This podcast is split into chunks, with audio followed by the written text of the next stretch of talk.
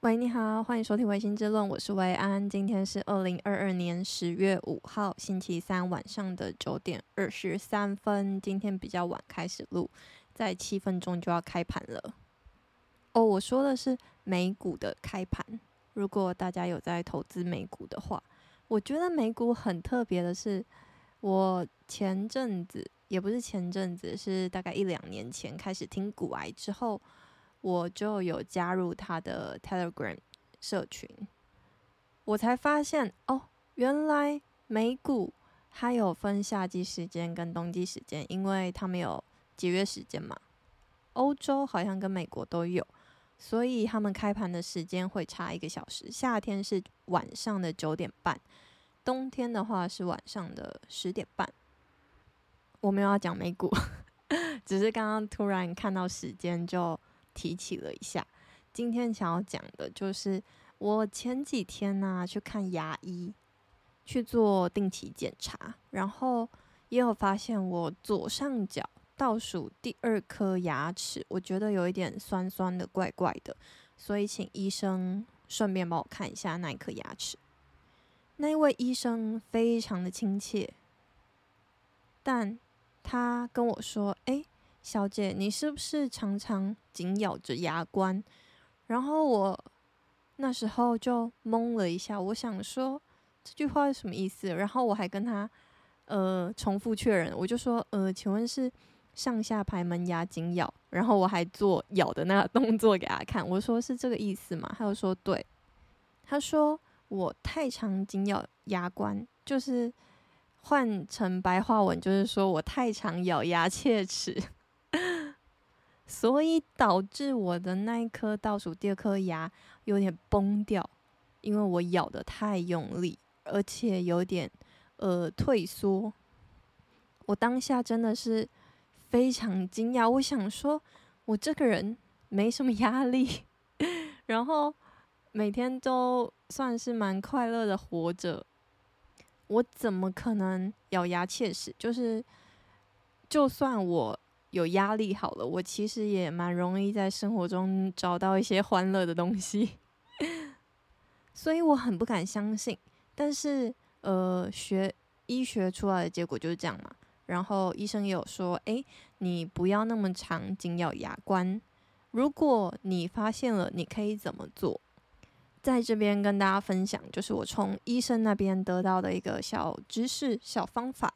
就是拿你的舌头去顶住你的上颚，上颚，上颚的地方要注意，就是你不能顶到牙齿，或者是牙齿跟呃上面牙龈、上颚有肉的地方那边，那边不要顶，因为如果你常顶那边的话，你就会爆牙。你要顶的是后面一点的地方，也就是说，你现在如果跟我一起。正在做的话，你就会发现你的舌头应该要微微的，大概嗯有举起来七十度的感觉，这样子，然后你就会碰到你的上颚。当你闭着嘴巴，然后舌头碰到上颚的时候，你就会发现，哎，你的上下排的门牙不是门牙，上下排的牙齿就没有紧闭了，就会微微的张开，距离我。听到牙医的这个建议，到现在的这个时刻，已经过了超过二十四个小时。我发现我真的很常咬牙切齿，诶，就是当我在不管是工作啊、读书啊，甚至是发呆、划手机，我都会在我嘴巴闭上的时候，我也会顺便把我的牙齿也紧闭起来。这件事情真的是有点吓到我。我一意识到这件事情，我就会开始就是顶我的舌头，用我的舌，诶，对，舌头，舌头去顶我的上颚。所以我一整天，就今天一整天都一直处在啊，我怎么会又咬紧门牙？Oh my god！好，我要开始顶舌头的这个轮回里面，一直重复。这个我。自身亲身的经验来给大家提醒一个，就是要注意自己的咬合习惯，然后要定期去看牙医洗牙哦，一年可以洗两次牙，健保有补助的。说到牙医，可以延续一点点昨天的台北女子图鉴。台北女子图鉴，呃，爆红了之后，网络上都有一堆叉叉图鉴嘛。不知道大家有没有看到，一个是台北工程师图鉴，跟新竹工程师图鉴，还有台南工程师图鉴。我要讲的是新竹工程师图鉴，它其中一点就讲说，哎，不知道为什么台南的牙不是台南，新竹的牙医都要等一个月。这件事情是真的，因为我有亲身经历过。我那时候在新竹的时候，因为到了需要定期看牙医回诊的时候，刚好那个阵子也不会回家，所以就想说，哎，在新竹找一间牙医看，还特地请朋友推荐。推荐了就去预约，预约那个柜台小姐就非常亲切，但她说出来的日期真的是吓呆我。她就说：“诶，是假如说我是十一月去订的。”她说：“哦，十二月二十四号哦。”我心里就是哐啷，很震惊，想说：“你在跟我开玩笑吗？一个月之后的牙医？”但那个时候因为我没什么在外地看牙医的经验。所以其实我就算非常的惊讶，我也只是想说，哎，我可能是乡巴佬吧，可能外地的牙医都要等那么久，都是非常正常的。但就是最近有两件事情让我应知道啊，这件事情其实没那么正常。新竹的牙医是一个很特别的地方。第一件事情就是我刚刚说的那个新竹工程师图鉴，就说要等一个月嘛。会被别人写出来，就代表他跟别人不一样。第二点就是，我就是昨天在台北看牙医的时候，我也是提前要预约。我那时候就想说，哎，新竹都要等一个月，台北一定要等更久吧？台北人那么多，殊不知我也是一样的套路。是说套路吗？就是因为我到一个新的地方，我觉得看牙医是一个很嗯。我会很在乎口碑的一个事情，所以我都会去询问我的朋友。我询问到了这个，也是从我朋友那边推荐的。他们全家人都在那边看牙医，所以我就很相信他。我还问他说：“诶，是哪一个医师？”全部都打听好之后，我就想说：“好，那我要早早的开始订预约，因为可能要等一个月嘛。”殊不知。我打电话过去，一样是很好听的柜台小姐，她就说：“诶，那下礼拜可不可以呀？”我心里就超惊讶，我想说，这不是台北吗？这不是我们的首都吗？怎么可以让我那么轻易的订到牙医呢？我就抱着这个满满的 惊讶，就马上预约了下礼拜的牙医。这件事情真的让我 感到非常的开心。而又让我更开心的就是，我这一次去的牙医确实是非常的亲切，就是整间诊所，尤其是那一位牙医师，他的态度真的是非常的良好，让我一个北漂女子感觉到非常的窝心，会觉得好温暖的感觉。接下来想要跟大家分享三个 podcast，因为今天跟我。同事在聊天，我们就是互相认清了。我们发现彼此都是好味小姐脑波弱，跟好味小姐开束缚，我还你原形的忠实粉丝，所以我们就非常热烈的在讨论里面的剧情。讨论完之后，我同事就问我说：“诶，有没有推荐日文跟英文的 podcast？” 我就推荐了他三个，然后在这边也顺便分享给大家。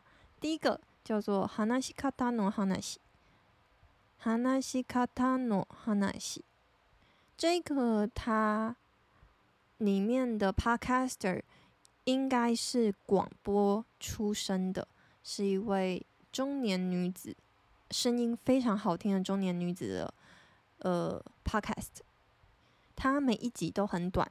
然后都非常有主题性。我那时候会接触到，是因为想要面练习一下面试，去收集了一下日文面试的资讯。就刚刚好看到这个 podcast 有介绍，它有一些优点。第一个就是它声音很清楚，很好听，很慢。对于我这个日文很普通的人来说，是很容易上手，而且听了很有成就感，因为你大概可以听得懂八成以上。第二个就是它的内容非常精简扼要，但却都有讲到你想要收知讯息的要点，就是你今天想要知道，哎，怎么用日文面试？它就是精简扼要的告诉你，你用日文有什么需要注意的地方。第二个要介绍的叫做 Bilingual News，Bilingual 就是百灵果的日文，百灵果的那个百灵果。顾名思义，它是双语日文，有一点像是 Ken and Kelly，可能很久以前吧。他们不是也是叫百灵果的原因，是因为他们是中英嘛。那我现在介绍的这个就是日英，而且他们是非常彻头彻尾的日英。女主角，我为什么会说女主角？是因为她每次都不讲女主角名字，所以我只知道男主角名字，但。我一阵子没听了，所以我有点忘记男主角叫什么名字。所以，嗯，女主角负责讲日文，男主角负责讲英文。但你可以发发现，就是他们两个的中英啊，不对，日文跟英文都非常好，但他们都会非常就是努力跟坚持的用两种语言去做对话。这件事情我觉得非常厉害。他是在讲新闻，所以他可能就会截取几个新闻，然后去讲这个新闻之后，会发表一些自己的想法，然后讨论一下。如果要练习语言的话，这个非常的推。第三个叫做日中杂谈，中日闲话，它是中文跟日文的，所以应该算是更好上手。但因为它的中文是大陆腔。所以要看看大家有没有办法习惯这个音调，因为我会把这个特别提提出来说，是因为就我自己个人而言，声音对我来说非常重要，要符合我自己频率的声音，我才有办法听下去。所以这三个推荐给想要学日文或英文的大家做参考。讲到声音这件事情，不知道大家会不会听 Podcast 睡觉？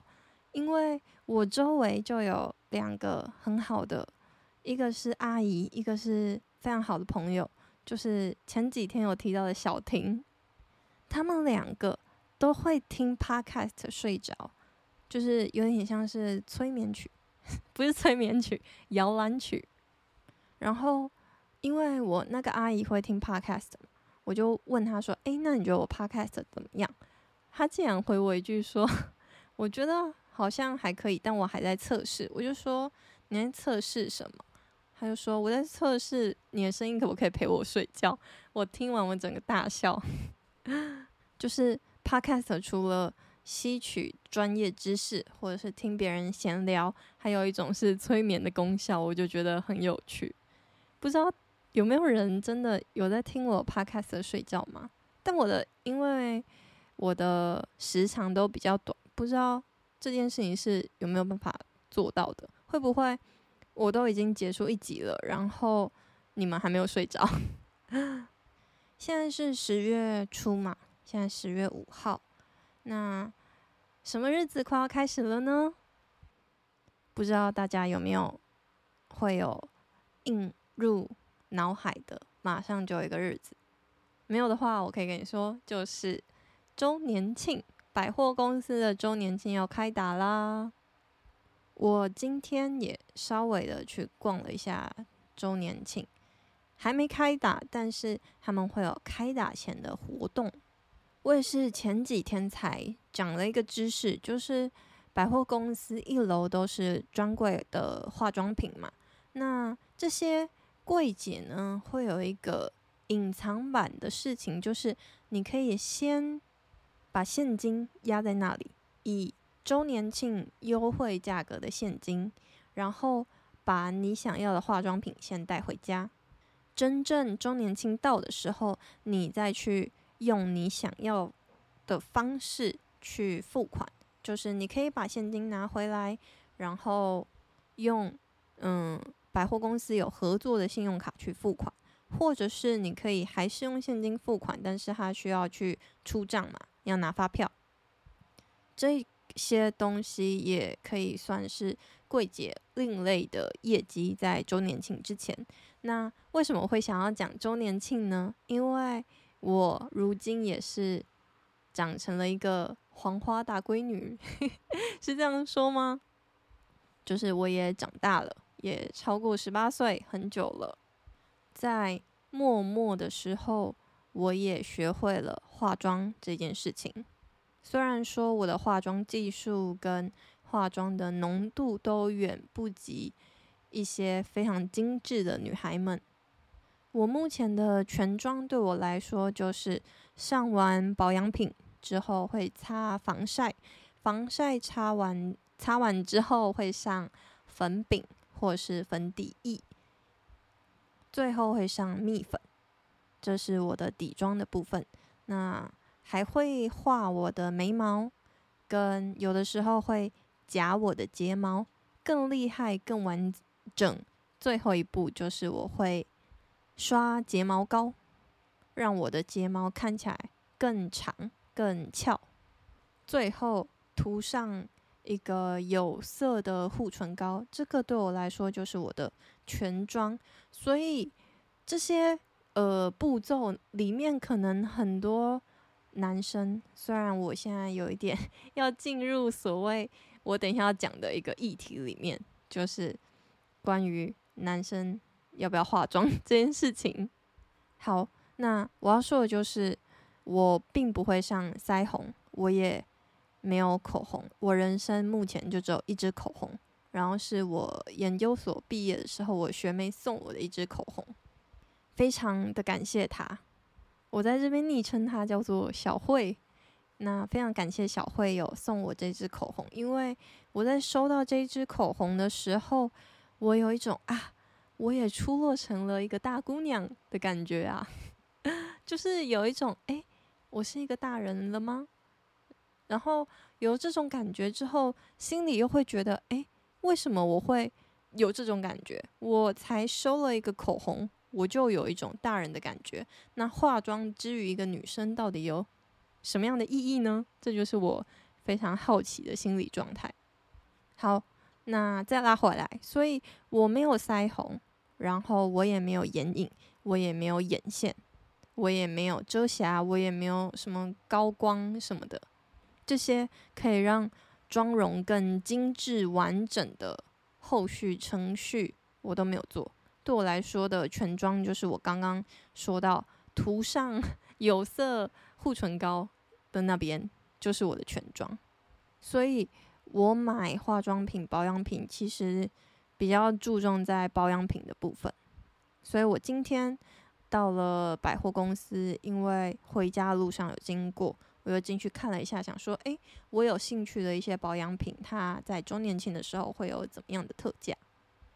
咨询完了之后，我就开始回想，诶，对，我是从什么时候开始接受了化妆这件事情呢？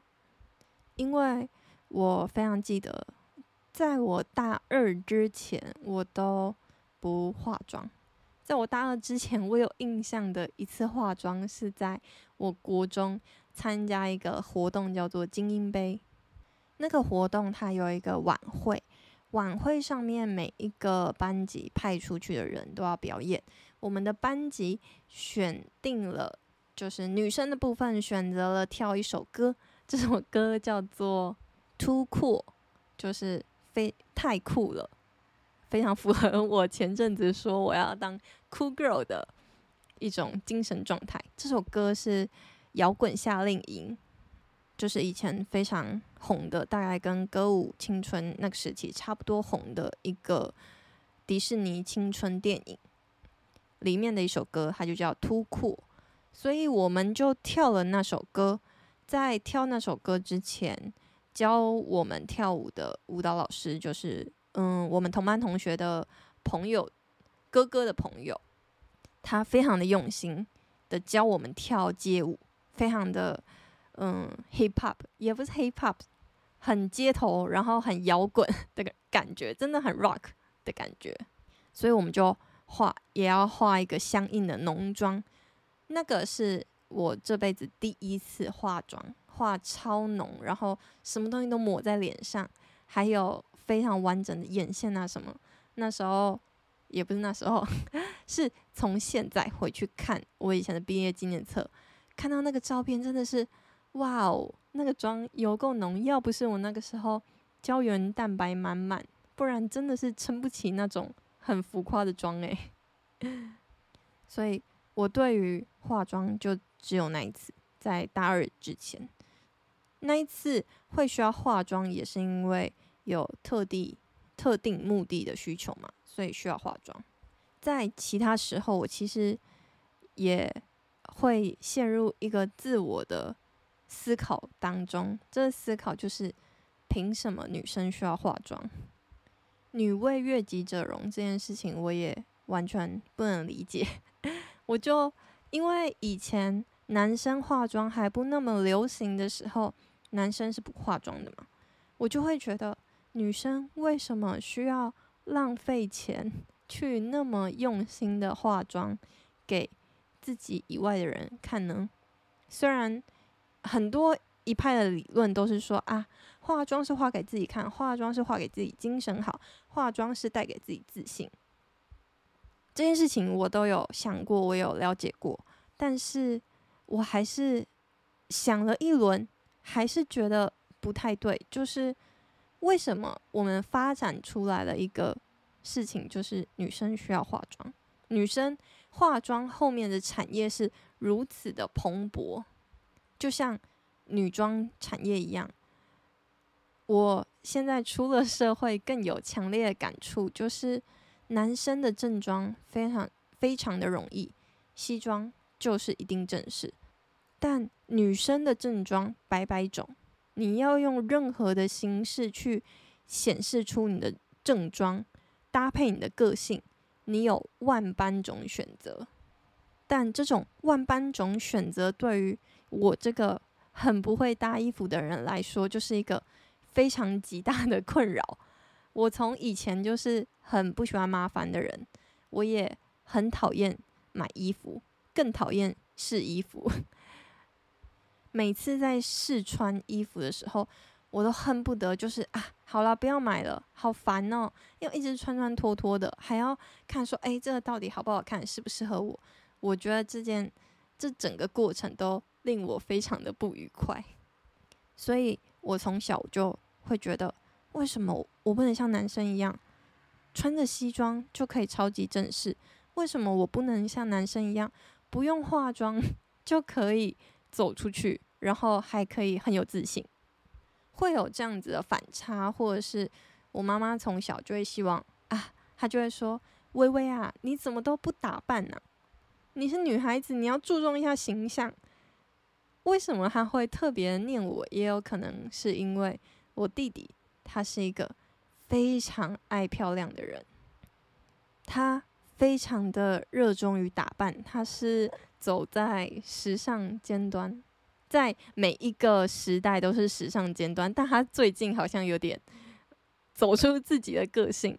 他在国中的时候就会要涂发蜡，每天要抓头发才出门。他在高中的时候就违叛逆。违叛逆是我说的，他会想要去染头发跟烫玉米须头。应该在我这个年纪的大家应该都知道，以前玉米须头超级夯，所以他会想要烫玉米须头，甚至是染头发。他染过最狂的一个颜色应该就是金色，但后来有点染失败，因为他的发质太黑太粗，所以好像就没有染得很成功，因为。他染头发都是我妈妈帮他染的，算是一种家庭的娱乐吗？因为我妈就说啊，外面染头发那么贵，我来自己帮你染染就好了。所以我弟的染头发都是我妈帮他染的。那么小，国中就会涂发蜡，高中就会 set 发型，然后他姐姐竟然是一个还在那边思考说为什么我需要化妆？为什么我不能只能穿西装的人？这样子的反差下，我妈妈应该就会更觉得啊，她这个女儿怎么那么不在乎自己的外表呢？所以，其实到很久之后，我都还是觉得我不需要化妆，然后我应该可以不化妆就杀出一条血路，我就当个就是真自然人这样子。然而，这一切 在我到日本的时候就有点改变，就是我之前我在日本待过一年，我在日本待了一年之后，在那一年我常常逛药妆店，因为我家附近就有一间非常大的药妆店。日本药妆店有一个特色，就是它会有一个大赏，就是美妆品的大赏，然后美妆品的大赏得到那个第一名的产品，它就会在上面贴第一名这样子。也有可能是因为整个日本环境的耳濡目染，或者是我觉得可以去尝试一些新的东西，可能是出国给我的一些勇气，就觉得诶，可以做一些平常比较不会是我会做的事情，所以我就买了。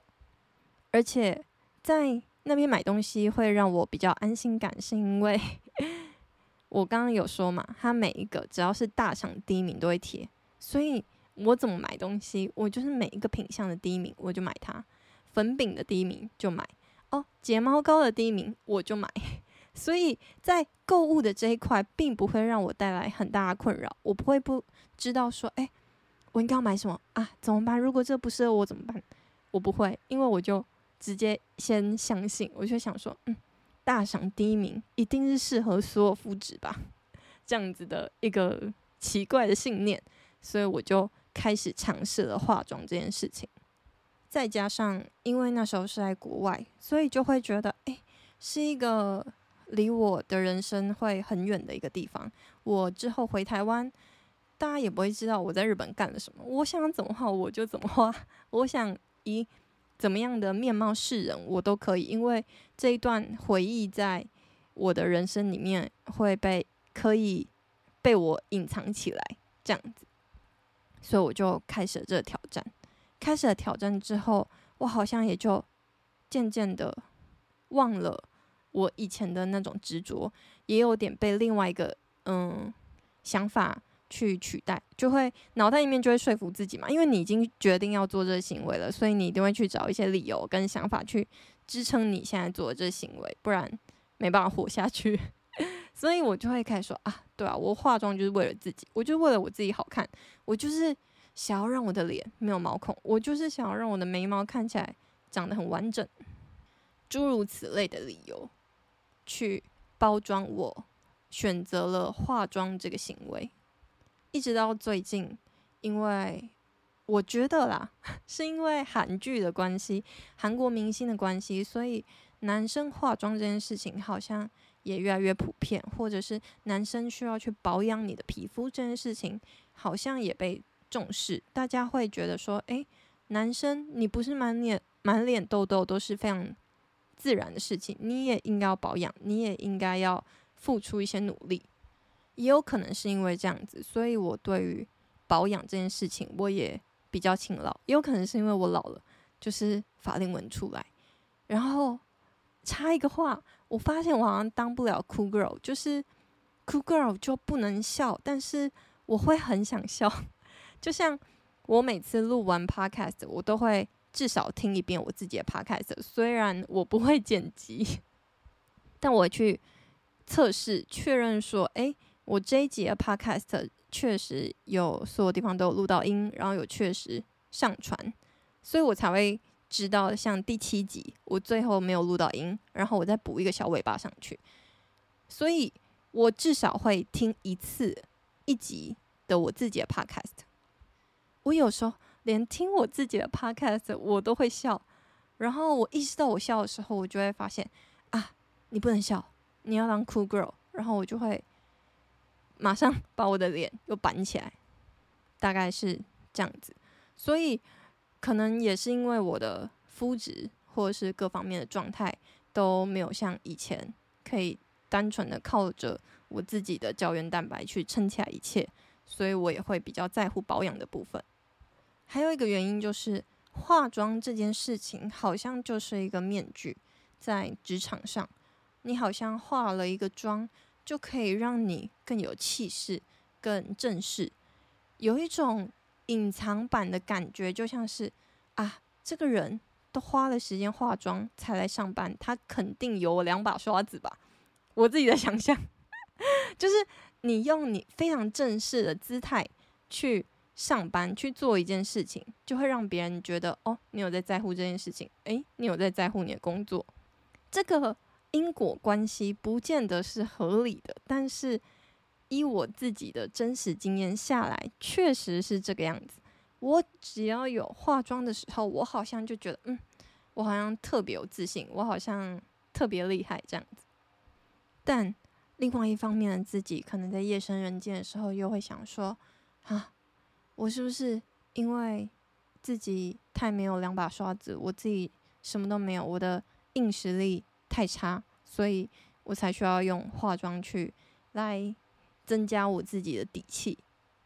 常常就会有这种很反复的思考，所以我可能有一天化妆，有一天没化妆，有一天戴隐形眼镜，有一天戴眼镜的这种摇摆不当的心情。对，没错，你没有听错。戴隐形眼镜对我来说也是一种化妆，而且这种感觉在我到台北了之后更为强烈。也有可能是因为我以前是在竹科，竹科其实还是比较工程师导向，所以他对于服装的要求并没有我现在在台北高。在台北上班，我真的每一天都有一种。非常 OL 的感觉，就是你在以前脑袋里面想象的坐在 box 里面的 girl，或者是你以前不管是小说啊、电影啊会看到的人，就是会穿着这样这样的高跟鞋，然后短裙，然后或是宽裤，然后会有西装跟衬衫，反正就是非常精致的。打扮好自己再去上班，但在新竹好像就没有那么大压力，因为大家就你的公司有一半以上都是工程师的时候，你自己就不会有那么大压力。这是我自己嗯下的结论，跟我自己的感想，也不代表所有的竹科的公司，也不代表所有台北的公司。我好像一直在打预防针。好，那。我只是想要跟大家分享化妆这件事情对于我的意义，跟我内心的一些小剧场跟挣扎。不知道各位女孩们、男孩们在化妆这件事情上面，会不会有像我这样子的思考过？会犹豫说：“诶，我到底要不要化妆？或是诶，我到底要不要保养？或者是诶，我到底要不要去做？”世俗眼光里面比较娘的事情呢？